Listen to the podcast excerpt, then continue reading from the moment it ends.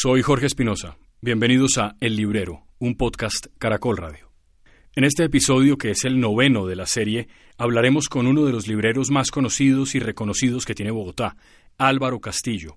Hace meses Álvaro publicó su primer libro, que se titula, curiosamente, Un librero, una serie de relatos sobre sus 30 años haciendo ese oficio, recomendando libros, descubriéndolos, buscando tesoros usados y ya leídos en rincones del centro de Bogotá.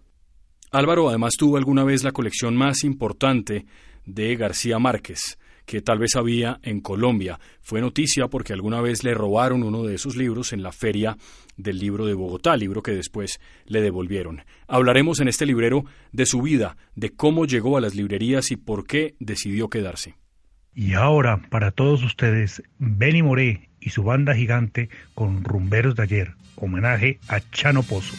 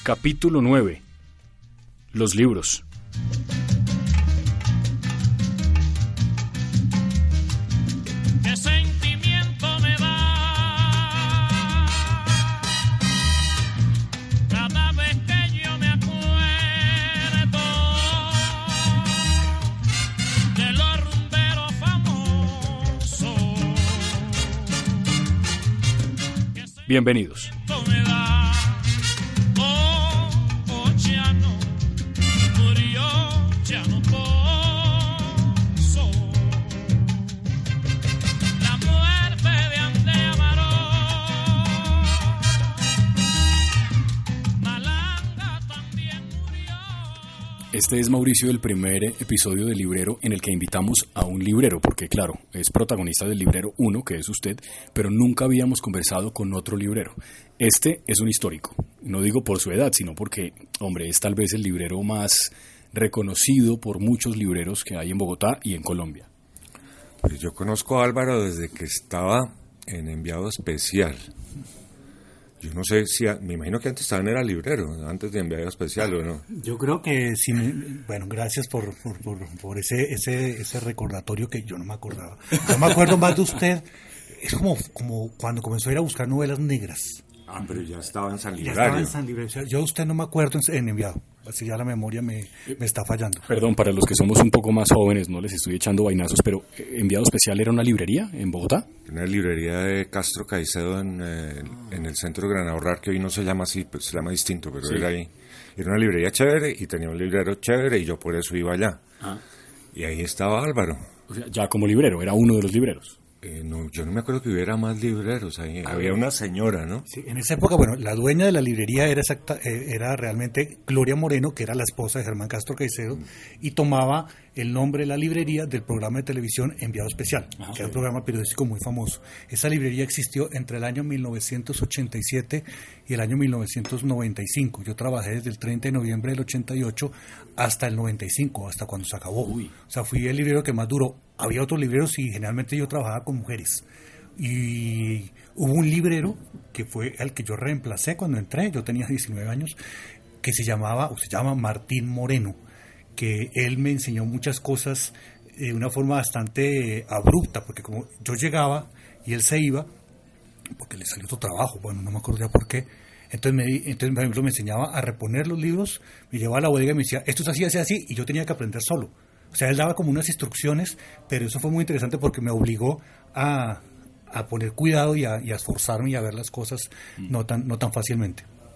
Pero Álvaro, ¿usted antes de eso había tenido experiencia de librero? No, porque yo tenía 19 años y estaba, yo aca- acababa de salir del colegio y estaba en la universidad. Ahora bien, yo ya tenía experiencia con libreros, porque yo compraba libros desde, bueno, cuando, desde muy niño y compraba libros en la calle 19, entre la décima y la séptima. Entonces, mis primeros modelos de libreros no fueron paradójicamente libreros de libros nuevos, sino libreros de libros usados. Eso de alguna manera iba a configurar un destino que es el que, el que creo que estoy llevando. Claro. Ah, sí, yo me acuerdo de los puesticos de la 19. Había muy buenos libreros ahí y había otros que eran mercachifles. Ah, recuerdo haber encontrado alguna vez sin abrir la obra completa de Nietzsche en Gallimard. Uy, no. Sí. Uno encontraba esas sorpresas ahí, pero había que ir con calma porque además los de Voz Proletaria y los de Estrella Roja, que se llamaban otros, se paseaban por ahí vendiendo los periódicos, entonces era incómoda la cosa, entonces uno miraba libros y le ofrecían estos periódicos de la Juco, había unos unas De la. Juco, claro, claro. Eh, Pero sí me acuerdo muy bien de esos y que sí hicieron todos esos libreros. O sea, to- esa, esa, esas librerías eran librerías y disquerías. Sí. Entonces, en esa época. De LPs, claro. De LPs, sí. Claro. En esa época, y cassettes. Ah, en claro, esa época, digamos, estaba hablando de años 80, finales de los 70, Finales de los sete- 70. y, y todos los 80 hasta el año 89, ese era el lugar donde uno podía conseguir todo lo que no se conseguía en las librerías. Entonces ahí llegaba todo, todo, todo, todo en otros idiomas, todos los discos, todo llegaba ahí, de todas las maneras posibles. Cuando los desaloja Pastrana, mm, a muchos de esos libreros les dio la oportunidad de, com- de comprar un local en lo que hoy es el Temel, el Centro Cultural del Libro. Entonces, algunos se fueron para allá y otros siguieron su camino. O sea, eh, y lo que dice Mauricio es cierto, uno se encontraba allá de todo, a todo tipo de personajes y esas tres cuadras hacia abajo, de la séptima a la décima, en las dos, en la acera eh, sur, eso entra como una dimensión desconocida donde todo era posible, una cosa súper apretada, repleta de gente, eh, la fauna más variada. De, para todo, yo con, con, con mis compañeros del colegio ahorrábamos toda la semana, no almorzábamos, vendíamos el tiquete del, del almuerzo en el colegio para irnos a la 19 a comprar o discos o libros. Y uno llevaba, por ejemplo, no sé, 100 pesos de la época y uno podía comprarse, no sé, 10 libros. Eso era un paraíso maravilloso. Para mí era un paraíso maravilloso. Pero yo estoy equivocado o eso después terminó derivando sobre todo en librerías especializadas en asuntos como técnicos. Uno ahí encuentra el libro de Legis, de no sé qué. Pero si uno va hoy a esos lugares, claro, hay algunas librerías en las que encuentra literatura, pero muchos de esos libreros del centro comercial aquel, básicamente lo que tienen es libros como de texto. ¿Estoy equivocado? Yo creo que tienen de todo. Yo también hace muchos años no voy al- a, a buscar libros allá por el centro, pero hay de todo. Y hay algunos de esos libreros de esa época, de esa vieja guardia, que siguen eh, en la lucha. Y que, por ejemplo, recordar a uno, en, porque no solamente era la 19, era también San Victorino, Claro. que estaba lleno de casetas, que eso era como entrar en, en un mercado persa, un mercado hindú. Y hay uno que, que es muy amigo mío y sigue, sigue en la breca que se llama Darío Marín, que tiene una librería que se llama Artemisa. Y lo chistoso es, es que en San Victorino tenía una librería donde también vendía corbatas. Entonces era librero y corbatero. No, o sea, para que vea que el, el- el oficio de librero sir- sirve y da para todo. Sí, no, yo, yo recuerdo hasta finales de los 80 que salí de la universidad y no volví por esa zona. Y razón por la cual iba o a la librería del lago o a la contemporánea Claro. o a enviado especial. Claro, el video especial fue una, una librería muy importante realmente. Eh, era, la selección era muy buena, eh, era un espacio muy agradable y sobre todo se caracterizaba porque todos los años importábamos libros dos veces de España. En esa época, por lo general, las librerías no importaban, solo importaban biblos en esa época, enviado, y una librería maravillosa que existió que Mauricio debe recordar, Quimera, ¿usted se acuerda de Quimera? Claro, la de Bebela. La de Vela, que Sí. tenía un librero maravilloso que era Calibán, Sí. Alberto Ramírez, que era un super librero. ¿Y, ¿Y la librería central no existía en aquel momento ya? Sí, sí existía, pero existía una muy buena librería, pero era, era otro estilo. Entonces, en, en ese sentido, estas librerías que nombré procuraban importar muchas novedades. Cosas que estaban saliendo que por alguna circunstancia acá nos llegaban. Yo me acuerdo, por ejemplo, que en- los primeros en traer un libro tan importante como Mil Mesetas de Deleuze a Colombia fuimos en, en enviado especial. Eso no lo traía nadie. O libros de Foucault. Los primeros en traer El péndulo de Foucault de Humberto Eco, apenas salió fuimos nosotros. Entonces eran librerías que trataban de estar de una forma a la vanguardia. Sí. Y por eso pues mucha gente iba a buscar ciertas cosas especiales. Sí, no, no confundir Foucault, Michel, el filósofo francés, con el péndulo de Foucault, que la gente cree que es lo mismo, Otro pero otro Foucault distinto, sí. ¿Y en qué momento, Álvaro, ya usted decide que usted se quiere dedicar a esto el resto de la vida y abre su propia librería o en qué momento se independiza? Yo empecé a trabajar por un mes. Sí. Era por un mes. Ah, era temporal la Era cosa. temporal, sí, por vacaciones. Pues yo estaba en la universidad. Claro.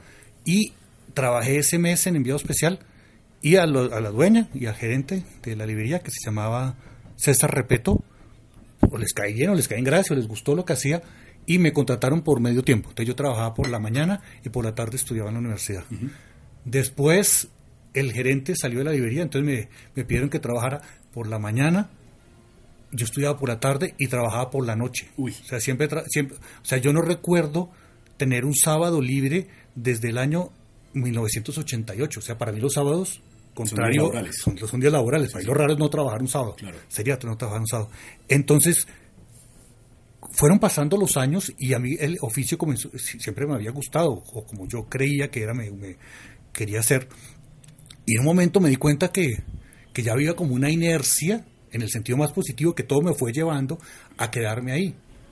Quedarme no, no, no estancado, sino quedarme porque decidí quedarme y seguir siendo, y tratar de ser un librero como yo lo consigo. Sí. Y pues en ese mes se convirtió en ya casi 31 años. O sea, es, es mucho tiempo, mucho tiempo. Sí, sí.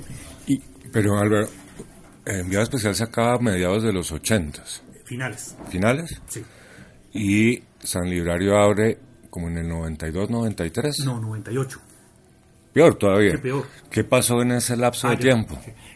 Enviado especial se acaba en el año 95, perdón, corrijo. Y 95. 95. Y una brasilera compra el local donde estaba la librería y pone una librería ahí que se llamó Norma Ramos Libros, Norma que Ramos, traía, que, traía discos brasileros. Y yo trabajo ahí. Bossa Nova y tal. Todo eso traía. Sí, en esa época conseguir música brasilera era muy difícil. Claro, me imagino. Y yo trabajo ahí hasta el año 1998 en que me echan. No por ladrón. Sí, por si acaso.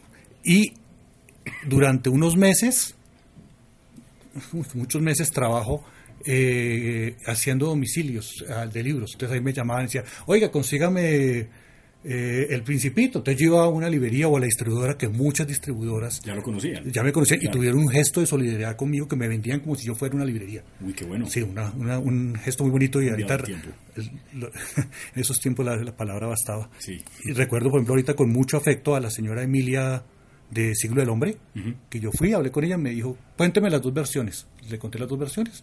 Me dijo, usted tiene acá el 35%. Y yo iba, sacaba, me, daban- me llevaban el libro a la casa, uno. Y yo después lo pagaba. Entonces, durante unos meses estuve haciendo eso. Hasta que un amigo mío y mi socio, Camilo Delgado, que fue vendedor de Fondo de Cultura Económica durante 20 años, que en ese momento estaba desempleado, me dijo que con dos amigas de él, María Luisa Ortega y Claudia Cadena Silva, tenían la idea de abrir una librería, que por qué no me unía a ellos. Y era una librería de libros usados, que era de una u otra forma el sueño que yo siempre había tenido. ¿Por qué libros usados? Primero porque me formé y mi biblioteca está construida a partir de los libros usados y mis gustos literarios en gran parte eh, vienen de estos, no porque sean mejores o peores, sino porque eran más baratos y porque conseguía lo que yo... Ya lo se que- había leído La neblina de la guerra, ¿eh? no, todavía no. Pero cuando la leí me pareció tan familiar. Esa es una, una, ahorita podemos hablar de eso, una coincidencia que tenemos muy bonita Con con, Mauricio. con Mauricio Leonardo Padura. Y entonces abrimos la librería en diciembre del año 98 en ese local que ha estado siempre. que Hemos estado buenas, que siempre hemos estado ahí, un local arrendado. Y ya vamos a completar 21 años. Entonces, en la sociedad permanecemos Camilo y yo, que nos alternamos en la atención de la librería y es una librería de libros usados donde también vendemos libros nuevos que nos encargan, nos piden, o muchas editoriales, distribuidoras también, nos dieron esa posibilidad de tenerlos ahí. Usted decía, antes de ir con la coincidencia que involucra a Padura de los dos, usted decía ahora, yo en algún punto, eh, por inercia, terminé dedicándome a esto y un poco yo tenía en la cabeza lo que yo me imaginaba que era un librero, como una, una idea. ¿Cuál, qué, ¿Qué concepción tenía? O sea, ¿cuál era esa idea? O sea, la idea con el paso de los años ha ido cambiando. La primera idea que yo pueda tener era una idea eh, totalmente ingenua de un niño, que era un señor que trabajaba en una librería y vendía libros y podía leer. Claro, Ah, eso es sí. igual a Mauricio. Aunque realmente yo nunca, ahora que lo pienso, yo nunca vi un librero leyendo, porque los libreros siempre están ocupados, o generalmente están ocupados haciendo cosas que no son necesariamente la lectura, pero eso lo descubrí con el paso del tiempo. Burocracia de librería. Burocracia, pues atendiendo, vigilando que no se roben los libros, dándole entrada a libros, eh, barriendo, sacando la basura, todas las cosas que hacemos los libreros, que tenemos que hacer. Entonces, la primera imagen era esa.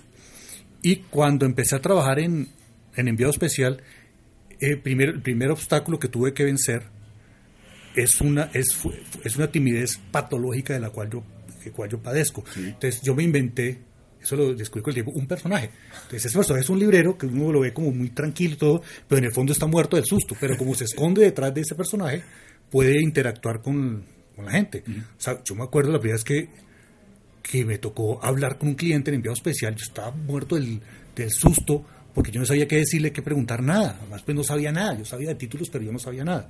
Uno también descubre eso cuando comienza a trabajar en una librería. Que uno puede haber leído mucho, pero no- que uno haya leído mucho no quiere decir que sepa ni que pueda ser un librero. Son cosas distintas. Ahora bien, con el paso de los años, fui construyendo la imagen o la idea del librero mía, que es muy particular, no mejor ni peor, es la mía.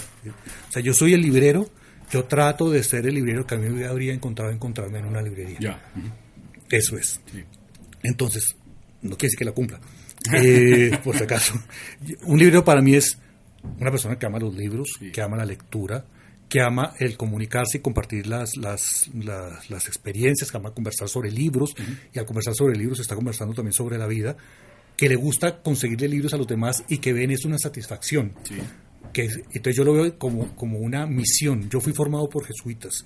Entonces, eh, uno siempre cuando está estudiando con ellos le hablan de la misión y el destino y esas cosas. Entonces yo descubrí que mi misión, en, el- en ese sentido del término, es ayudar a que los libros se encuentren con los lectores. Entonces yo lo asumo como un destino. O sea, mi destino es ese, ayudar a que el libro se encuentre el lector, ser una parte del eslabón. Generalmente, esa parte del eslabón, los libreros, ahorita le, le preguntamos a Mauricio si cree lo mismo, somos bastante obviados o ignorados. O sea, no se dan cuenta de la importancia que tienen los libreros en las librerías, en, ese, en esa cadena que es el acto de leer. O sea, desde que el libro se publica hasta que el libro llega a su destino final temporal, que es el lector, hay una, una serie de elementos que estamos ahí. Y el que- librero es uno de el ellos. librero es uno de esos que generalmente nos, nos obvian. No sé, Mauricio, ¿qué opina de eso? No, yo estoy completamente de acuerdo con usted. Pues, el librero es el vendedor. Así es, eso es. Eh, Y lo otro que estaba pensando mientras usted hablaba es que muchas veces entra y la persona pretende que ese señor o ese librero que está vendiendo ahí sea Wikipedia. Entonces le pueda contestar todas las preguntas habidas para ver como si uno sí fuera yo diría la enciclopedia británica Sí, claro. pues más a tono conmigo En, en mi caso es más como la Alexis 22, pero bueno. Pero eso sucede y, y uno tiene que tener respuesta para todo y yo he descubierto que lo mejor es decir, no sé, o me corchó. o- Y, y venga, miramos que el señor Google nos ayuda. Y, y se indignan los clientes, o hay clientes que se indignan con la respuesta un poco socrática, ¿no? De reconocer que uno pues no lo sabe todo. Hombre, pues no, no sé. No, yo no he visto que se indignen. Lo miran a uno a veces como sorprendidos porque pretenden que uno sea Wikipedia. Pero no. No, yo creo, yo creo que en el fondo agradecen eso. Yo creo más, una cosa que creo yo es que los clientes se dan cuenta, los le- clientes, lectores se dan cuenta cuando uno, cuando uno, cuando el librero trata de meterle los dedos en la boca. El cliente se da cuenta que uno no tiene ni idea, en el caso que le esté mintiendo, el tipo se la pilla que uno está diciendo mentiras. Y cuando un, cli- un, le- un lector se da cuenta que su librero lo está engañando, le está mintiendo, le está tratando de meter un libro en- por los ojos, sencillamente lo que pasa es que esa confianza, esa relación rompe. se rompe. y, y en esto es un oficio de amores y desamores. Sí. O sea, uno va o deja de ir a una librería, ni siquiera es por los libros que consigo, no, es por, la, por el, el librero de los libreros. Ese en el fondo es eso, en el fondo u- en el- yo sostengo que casi toda, no, todas las librerías de libros nuevos, menos que importen directamente, son iguales, porque todas venden los mismos libros a los mismos precios. Bueno, hay una selección, una curaduría por parte del librero, pero uno va a una librería, o deja de ir a una librería, es por el librero. Y uno puede ir a una librería donde no- sabe que no está el libro y le pide favor al librero que se lo consiga porque uno quiere comprárselo es a él que está en esa librería, porque si no podría ir a cualquier otro y lo consigue. Sí, sí. Álvaro, usted tiene la sensación en, en los años que lleva haciendo este oficio, que ya son muchos, de que eh, a partir del momento en el que abre su librería, de que usted tiene cada vez más clientes nuevos o que más bien se mantienen unos lectores que son incondicionales. Yo creo que es una mezcla de las dos. Sí. O sea, yo tengo clientes de hace 30 años que yo los, los miro Y, y, pues me doy cuenta de cómo ha pasado el tiempo sobre él y sobre mi vejez, evidentemente. yo era flaco y tenía pelo, y tenía pelo largo. Sí, ya somos dos. Ya somos dos, sí. Entonces, eh, como dice el poeta cubano Rafael Alcides, decía que lo, lo maravilloso de encontrarse con personas que lo conocieron a uno en el pasado es que ellos son el archivo de lo que uno fue. Entonces, ellos me recuerdan como yo era y yo lo recuerdo a ellos como, como, como, como eran. Esa experiencia de compartir esa memoria me- a mí me parece muy bonito. Entonces, por un lado hay clientes viejos y por otro lado, eh, a mí me parece que hay mucha gente que lee en este país, o en esta ciudad, digamos en esta ciudad. Y, sobre todo, y hay muchos jóvenes que leen, que no solamente leen en, en internet y eso, sino también leen libros y es muy bacano ver a jóvenes y también así como tengo clientes de hace 30 años, puedo tener clientes de hace 20, que los conozco tenían 20 y ahora son manes que tienen 40. O sea, es una, una sensación del paso del tiempo brutal. Entonces, redondeando toda esta divagación, es que de 30 y de ahora, y, y van llegando, y van llegando. Y creo en eso, no sé qué opina Mauricio, que las redes sociales eh, manejadas por una librería de acuerdo a sus intereses son un... eh, una invitación a que nuevos lectores lleguen al- a, la, a las librerías. A mí me parece, y yo tengo esa experiencia en, en San Librario. En San Librario. No sé, Mauricio. Pues yo no soy muy, yo no estoy muy metido en las redes sociales y realmente siempre he sido escéptico de las redes sociales. Usted me ha insistido mucho que dele y dele y dele. Y yo abrí, yo creo que el Twitter por insinuación suya y empecé con el Twitter, pero yo no me siento cómodo ahí. Ahora que mi hijo José Manuel me ayuda, él se ha metido con el Twitter, con el Facebook, con el Instagram, con todas esas cosas. Y a veces la gente me dice, uy, buenísimo lo que publicó. Y yo no tengo ni idea. fue? qué- ¿Qué fue? Sí. Mm, Álvaro, con Mauricio conversamos en el primer episodio eh, del librero, que era un poco un perfil, digamos, breve de él, de sus fascinaciones literarias. ¿Cuáles son las suyas? Yo tengo pasiones constantes y, y, eh, eh, fascinaciones constantes, son facciones. Si de pronto los ojos son una facción constante. El pelo fue una, co- incons- ha sido una inconstancia. Sí, sí. Bueno, entonces, las, las fascinaciones constantes y hay facciones, eh, fascinaciones que diría yo en, un, en una jerga juvenil que son los nuevos mejores libros del mundo y del universo. Ajá. Entonces, las constantes para Sí. mí, yo soy lector de, básicamente de literatura, lector de literatura latinoamericana y colombiana, soy lector de novela negra, eh, soy lector de ensayo ensayo y soy lector de ensayo político latinoamericano de lo- específicamente de los años 60 y 70 o sea soy bastante mm, eh, un francés que no sé de- estoy bastante de modé. O sea, yo me quedé como en una época ahí eh, enclaustrado una época eh, que no viví pero me interesa más o me interesa mucho más eh, yo solamente leo lo que a mí me gusta. Leo, cosas, leo a veces ciertas cosas porque me piden el favor que las reseñe. Sí. Entonces hago una nota sobre eso, pero yo solo leo lo que a mí me gusta o lo que me recomienda gente. Por ejemplo, a Mauricio eh, me ha recomendado bastantes cosas de novela negra y gracias a él conseguí o supe dónde conseguir esta novela maravillosa de Stoner, que él me dijo cuál traducción era la que había que conseguir. O sea, yo leo básicamente, repito, lo que a mí me gusta nada más. Nada más. Ese detalle que usted menciona es muy importante. A propósito de que ven al librero como el vendedor de libros, vaya consiga un librero que le diga a usted cuál es la traducción que tiene que leer. Por ejemplo, si usted compra un libro de filosofía, tal vez no hay nada más importante que eso. Como no puede ser cualquier versión por ahí de Platón o de Nietzsche, porque de pronto no va a entender nada. Esa, ese tipo de detalles son los que hacen que el vendedor de libros venda libros y no pueda vender medias o medicamentos. Es ¿no? más, que venda más. cualquier cosa. Volviendo a eso, en el caso de los Stoner, a mí de ese libro me, me- me hablaron Miguel Ángel Manrique y Gabriela Roca en una en una después de una charla que de la presentación de un libro de Nicolás Escún que tuvimos acá en en prólogo los, eh, los cuadernos de N. Ellos me hablaron de ese libro y obviamente a mí se me olvidó el libro, la editorial, El todo, autor, todo, claro. todo. Pero el argumento más o menos me acordaba y llamé al día siguiente a Mauricio y le dije, mire, yo no me acuerdo ni el nombre del libro ni el nombre del autor, pero, es más o menos de esto. Y me dijo, es Stoner, pero busque esta traducción, porque la otra o no es buena o no sé qué. Y entonces él me dio las señas para encontrar el libro. Entonces ahí funcionó como una, como una enciclopedia británica, porque a partir del argumento él me, eh, me- pues, me- me supo dar la indicación de qué libro era, porque realmente yo no me acordaba de, de nada más. Perdón, ¿qué libro es? A propósito, ese no creo que lo mencionamos el día que hablamos de novela policíaca, ¿o sí? No, es que esta no es una novela policíaca. Ah, muy bien. ¿Qué es? Es la historia de un profesor, de, de un joven campesino que quiere que sus padres tienen la ilusión de que sea agrónomo, consigue una beca para ir a la universidad y cuando entra a la universidad se da cuenta que su pasión es la literatura. Y ahí transcurre la vida y etcétera, etcétera, Ahora ya entiendo, Y- perdón, y- acabo de caer en cuenta de cosas que no me acordaba. Uno de los tantos motivos por los cuales le puede gustar a Mauricio fuera de lo bien escrito que está y la historia que cuenta es porque Mauricio también fue agrónomo. Claro, claro, y eso acabo de pillar. Su oscuro, oscuro pasado. Y por lo que intuyo es maravilloso el libro. Maravilloso. Maravilloso. ¿Autor? Maravilloso. Eh, John Williams. John Williams. John Williams. Sí. Es tan fácil. ¿Americano? Fácil. ¿Americano? Americano. Ya muerto. Ya Sí, muerto. Ya muerto. Bien. Mm, porque también hacemos eso, recomendar cosas. No sé si de pronto tiene algo que pueda O sea, recomendar. Este libro, esto no- Sí. creo que ahorita está agotado, ¿no es cierto? Está agotado. Ese vale la pena leérselo para cualquier persona, a cualquier lector le va a llegar ese libro de alguna manera muy, muy particular. Hola.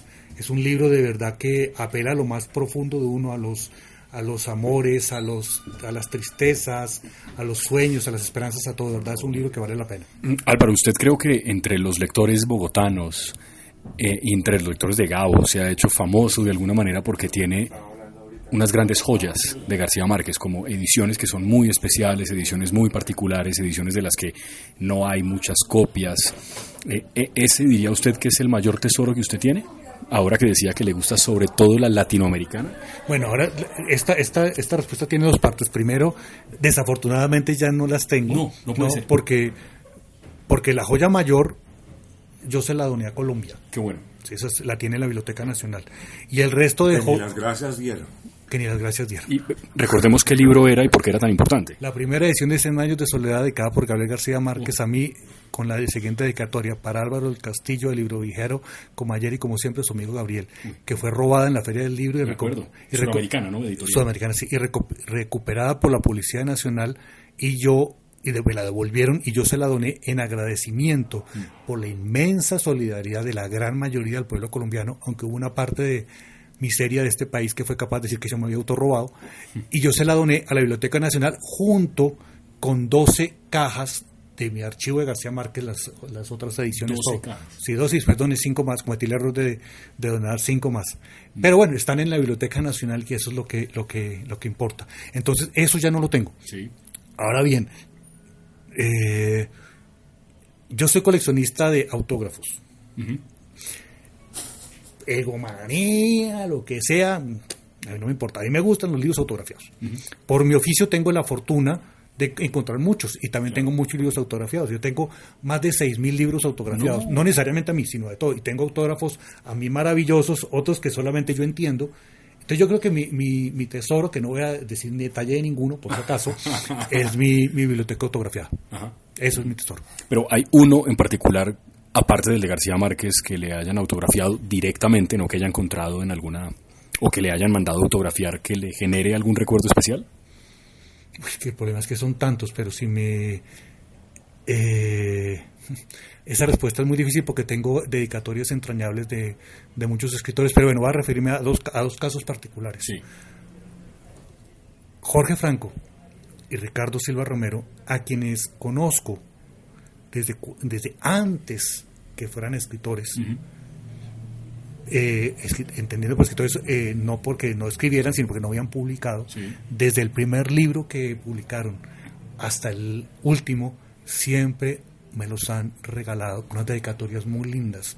Yo nunca he comprado un libro de Ricardo y nunca he comprado un libro de Jorge. Entonces, ese gesto de este par de escritores a los que admiro y respeto muchísimo, para mí es lo suficientemente entrañable porque es también un reconocimiento a una persona que los que fue testigo de, de su, de, su, de su vocación y testigo de su oficio y aún lo recuerdan. O sea, repito, desde el primer libro de Jorge y desde el primer libro de Ricardo, todo, siempre que sacan uno, me lo regalan. Y, y yo podía, se podía, se podía hacer como un, un artículo, yo una crónica del paso de las dedicatorias desde el primero hasta el de hoy. y siempre son dedicatorias muy bonitas y que yo guardo con mucho cariño. Entonces, no quiere decir que sean las más valiosas, sino en este, en este caso Sí, sí, es algo que recuerdo con un eh, afecto entrañable. Pero mire, el libro para mí es más valioso, dedicado, dedicatoria a mí. No quiere decir más valioso en el sentido material, sino en el sentido profundo. Sí. Es una dedicatoria que me hizo Mario Benedetti en el año 1900, puedo estar equivocado, 85, 86, que fue el, el libro con el que yo empecé mi colección de autógrafos, es La Casa y el Ladrillo. Ese para mí es el autógrafo más valioso Mm. porque fue el primero y además empecé con un escritor que, es- que, no, que creo que a Mauricio de pronto no le gusta mucho. Sí, Eh, sospecho estoy que estoy no. viendo unas, unas, unas No, caras no, raras, estoy jodiendo. Eh, que, que para mí es fundamental, o sea, haber empezado una colección con un autor fundamental en mi formación y en mi educación sentimental como Benedetti le otorga una, unas características muy, muy fuertes. Sí, sobre eso de los autógrafos. Yo no tengo muchos libros autografiados. Tengo tal vez uno de Vargas Llosa, otro de Mia Couto, el mozambiqueño que se reivindica como escritor africano a pesar de que él es blanco, muy mono. Por supuesto escribe en portugués. Y el al que me voy a referir es un- una colección de libros, dos o tres, de David Grossman, el escritor israelí. Y esa es una historia bien particular porque en el, en el AI Festival en Cartagena teníamos la tarea en la beca García Márquez de Periodismo Cultural de hacer una entrevista a algún autor. Yo había comprado un par de meses antes uno de los libros de David Grossman que contaba mm, de alguna manera el drama suyo de perder a su hijo en la guerra, al hijo de Grossman que servicio militar en Israel para hombres y mujeres es obligatorio, salva por los ortodoxos, que no lo es, lo matan en un tanque de guerra. Y él ha sido siempre un, un escritor pro paz, ¿no? Y eh, me lo encuentro en... Yo estoy tratando de buscar la manera de entrevistarlo, era la gran figura de ese año del Festival, y lo encuentro en un pasillo del Hotel Santa Clara, como con cara de circunstancia, como mirando, él está como perdido, hace un calor terrible, se nota que tiene jet lag, no entiende nada, nadie le habla, y yo me le acerco, nadie sabe quién es, y yo me le acerco y le digo, Mr. Grossman, y él como que me mira agradecido, me hace una pregunta, yo le digo, claro, yo conozco a la persona que usted está buscando, yo se la ubico por el teléfono. La llamo a la persona, la persona lo rescata de ese calor insoportable de Cartagena al mediodía y yo no le digo nada. Y después de eso le digo a la persona que lo rescata, dígale que si yo lo puedo entrevistar. Y él me dice que sí, que si puedo ir, me manda a decir que sí, que si puedo ir esa tarde, 4 de la tarde. Llego ese día 4 de la tarde y me dice, mire, yo me muero de la pena con usted, pero yo ahora no puedo responder nada inteligente. Yo me estoy muriendo del jet lag, llevo en un vuelo no sé cuántas horas. ¿Qué le parece si nos vemos mañana? ¿Le parece bien 10 de la mañana? Le digo, no, claro, maestro, a la hora que usted diga. Y él me dice, deme su mano, me coge la mano y me escribe en la mano 10 de la mañana, cita con Jorge. Y luego hace él lo mismo en su mano. ¡Wow! ¡Qué historia Se tan pone con, con esfero y me, me hace el- la seña y al día siguiente yo finalmente Espero que le haya logro sacado foto a la mano. entrevistarlo. Tristemente, no. No, pero hombre, pero ¿Usted puede creer? No, no, no. Y finalmente esa entrevista se publica en El Malpensante, me pareció un gran personaje y le pedí que me firmara los, que me firmara los libros. Lo admiro como escritor y como humano a David Grossman. historia cortica. Otro de los autógrafos que más aprecio es un autógrafo. te- Tengo dos libros dedicados por Bohumil Hrabal a mí. No. Yo no conocí a Bohumil No. Hrabal y nunca he ido a Praga. Nunca, sí, nunca he ido a Praga. La historia es muy cortica. Yo trabajaba en enviado especial y desde cuando llegó por primera vez a Colombia una solada demasiado ruidosa, yo me enloquecí con ese libro y yo vendía ese libro en enviado de una forma bárbara. O sea, yo me acuerdo que una vez en un diciembre vendí 300, era una locura. Lo mismo que le pasa a Mauricio cuando se enamora o se encarreta con un libro que aparentemente no tiene interés y el- en la venta del libro se debe al interés del librero. Entonces, bla, bla, bla, bla. Entonces, un día, eh, Gloria, la dueña de la librería, me dijo que ella tenía un amigo colombiano que vivía en Praga y que estaba acá, que si podía ponerme a conversar con él de literatura porque el man estaba pues solo acá. Y el tipo fue a la librería y nos pusimos a conversar de libros. Y me dijo, ¿usted qué autores checos lee? Yo le dije, yo leo Bohumil Hrabal. Y el tipo se ríe y me dije, pero yo lo conozco a él. Él me dice a mi pequeño Armstrong que nosotros tomamos cerveza, bla, bla, bla. Sí, claro, tomando-. ¿qué más hace uno con Entonces, si no tomar cerveza? me dice, mierda, alguien que conoce a Bohumil- Bohumil Hrabal. Le dije yo, que yo soy de ese tipo, que pido ese tipo de favor. Le dije, ¿usted me haría un favor? ¿Usted se llevaría una soledad demasiado ruidosa y trenes rigurosamente vigilados a Praga, que él iba para Praga. Los hace firmar y me los manda por correo. Y me dijo, claro, E hizo el favor. tráigamelos. No. El tipo se llevó mis dos libros, pasaron los meses, y como decía José Martí, y un águila por el mar. Y se me apareció en la librería y me dijo, usted me debe una borrachera. Y yo le dije, ¿por qué? Me dijo, mire, los dos libros dedicados por Jabal a mí y a la novia que yo tenía en esa época. Pues yo le dije, pues muy agradecido, emocionadísimo. Y le dije, bueno, entonces me dijo, yo voy a ir a Cali. Y cuando regresé a Cali, nos reunimos y usted me paga, me, me paga la borrachera. Y dije, claro, el man se fue. A los dos días me llama Gloria y me dice, Álvaro, se murió Hernando. No. Y yo, ¿qué pasó? Dijo, es que él tenía diabetes y le dio un coma diabético y se murió. no. O sea, me devolvió los libros, vino a Colombia Y se murió. Y se murió. No, increíble. Y me devolvió los libros. Increíble. Que valga el momento, Mauricio, para recomendar a Jraval, ¿no? Es un escritor tremendo, ha mencionado dos libros, Álvaro, el que más me gusta a mí, eh, Una soledad demasiado ruidosa, Trenes rigurosamente vigilados, llevado al cine por Giri Menzel. No es verdad que hace parte de esa ola checa del cine, eh, eh, un poco también eh, de, no nostalgia, digo, como lamentando la posguerra y lo que pasó con el comunismo. Y tiene otra novela bellísima que compré en esta librería que se titula La pequeña ciudad en la que se detuvo el tiempo. Ah, Uy, qué escritor de verdad tan espectacular. Novelas relativamente, relativamente cortas. ¿Tiene alguna historia parecida, Mauricio? No, porque yo no soy coleccionista de autógrafos. Yo muy rara vez hago firmar los libros. Creo que alguna vez con la intención de firmar un libro, me, me invitaron a un desayuno con Juan José Millás. Y yo tenía un libro que publicó Península, que era una foto y un comentario del autor sobre esa fotografía. Y en ese libro había una fotografía de Franco y ¿cómo se llamaba este otro, el que decía muere la inteligencia, Ah, Villana Strike. Millán Astrae. Millán Astrae. Están los dos así. Y el comentario de Millán es, es absolutamente magistral. Entonces yo llegué con mi librito a- al desayuno, empezamos a hablar en el desayuno y entonces Millás contó que cuando él mandaba las columnas al periódico en esa época en que no había computadores, lo llamaban al periódico y le decían, maestro, hay que quitar 14 palabras. Y entonces él empezaba y le iba dictando por teléfono a la secretaria y veía que quitando palabras no solo daba el tamaño, sino que la columna mejoraba sustancialmente. Entonces que había resuelto hacer un ejercicio una vez y había puesto a, corregir la columna, a quitar palabras, hasta que había llegado y había quitado todas y había quedado perfecta la columna. Como yo me había leído una columna de él que se llamaba Un adverbio se le ocurre a cualquiera, que es la historia de un niño que su madre le pregunta a usted qué quiere hacer cuando grande, él dice tener una tienda de palabras. Si mi vecino tiene una tienda donde vende atunes y jabones y no sé qué, pues yo puedo vender palabras. Y en la medida que el negocio crezca, pues yo empiezo por palabras simples, después voy haciendo frases, después voy haciendo párrafos, ya tengo el segundo piso del local copado y me voy haciendo rico vendiendo palabras. qué bueno. Entonces, cuando él terminó de contar la historia, que ha quitado todas las palabras, yo le dije, y me imagino que las cogió y las llevó a su tienda de palabras. Cosa que nadie en la mesa entendió, solo él. Solo él, claro. Yo le estaba haciendo referencia a eso. Entonces, como que el diálogo siguió de ahí para adelante en el desayuno de él conmigo. Y al final le dije, mire, hágame un favor. Yo traigo este libro y este texto que usted escribe aquí me encanta. Por favor, dedíqueme. Y entonces me autografió el libro, ya no me acuerdo qué es lo que dice, pero además no tenía sino un esfero rojo y me decía que le daba una pena horrible firmar con un esfero rojo. Pero quedó en esa página donde está la fotografía de Franco y Millán Astrae, quedó autografiado por él. Por Juan José Millás. Eh, Álvaro, gracias por venir. Muy agradable la conversación, de verdad. Qué bueno que haya estado aquí. Gracias. Y un honor estar pues, con- conversando con usted con, para este programa y sobre todo un honor inmenso conversar con, con Mauricio acá en esta librería Prólogo, que es una librería maravillosa y a la cual les recomiendo a todos los lectores que vengan, no solamente por los libros que hay, sino por, sobre todas las cosas por el librero que, que la, que la atiende. Eso es lo que yo le digo a la gente. Vayan y compren un libro, pero sobre todo conversen con Mauricio. Eso es lo más importante. Gracias, de verdad.